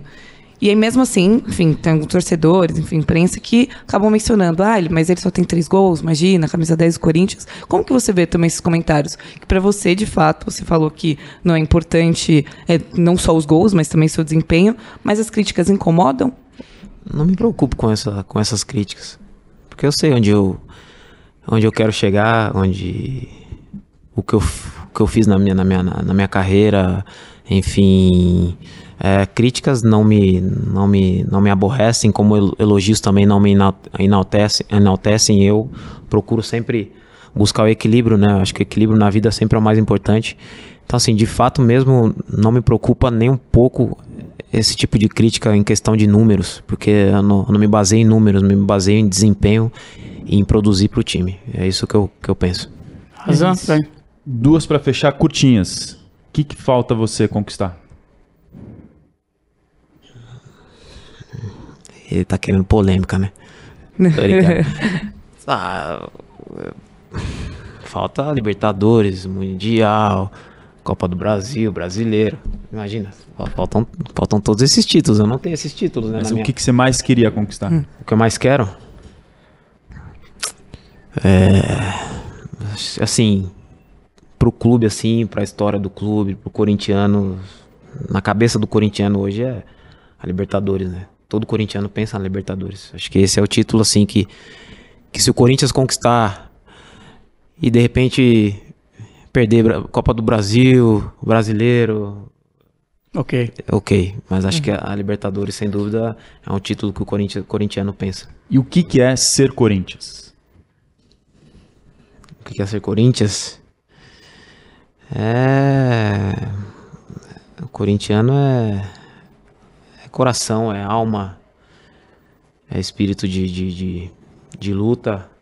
É, Não, dá na, na- não dá na técnica, vai na raça, vai na vontade, mas. é, Às vezes não tá fazendo um, um jogo bom tecnicamente, mas tá dando carrinho, torcedor tá de, tá de acordo, então acho que isso é, isso é ser Corinthians.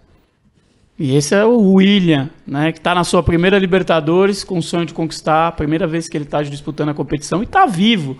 Tá na busca pelo bi do Timão. William, satisfação demais. Essa entrevista é importante.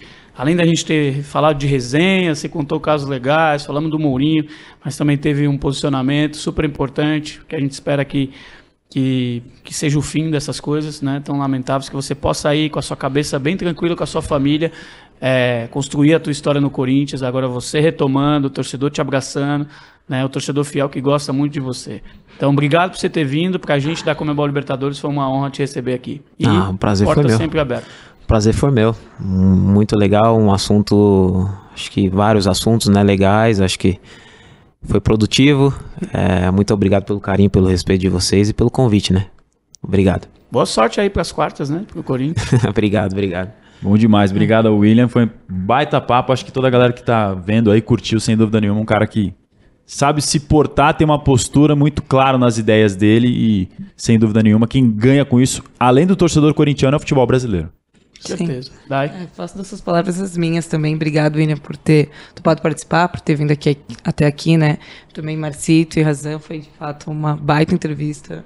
Muito bom. E é- não é à toa que é 10 do Corinthians, né? Então, Isso aí. fato, muito bom. Nota 10 também como pessoa, Obrigado. né? Uma pessoa que deixou por onde deixou né? essa história de muita integridade. A história do William não é só de conquistas no mundo, seleção brasileira, onde você ouve falar do William e com quem você fala, as pessoas falam bem dele. Então é isso, uma entrevista muito especial aqui. Agradecer a você que acompanhou, você que está no nosso canal oficial da Copa no YouTube. Por favor, se inscreve aí, deixa o seu like para a gente seguir aqui trazendo grandes personagens que ajudam a construir a história dessa competição. Quartas de final vem aí, hein? É o sonho, é tudo pela glória eterna. Muito obrigado e até uma próxima. Valeu, valeu.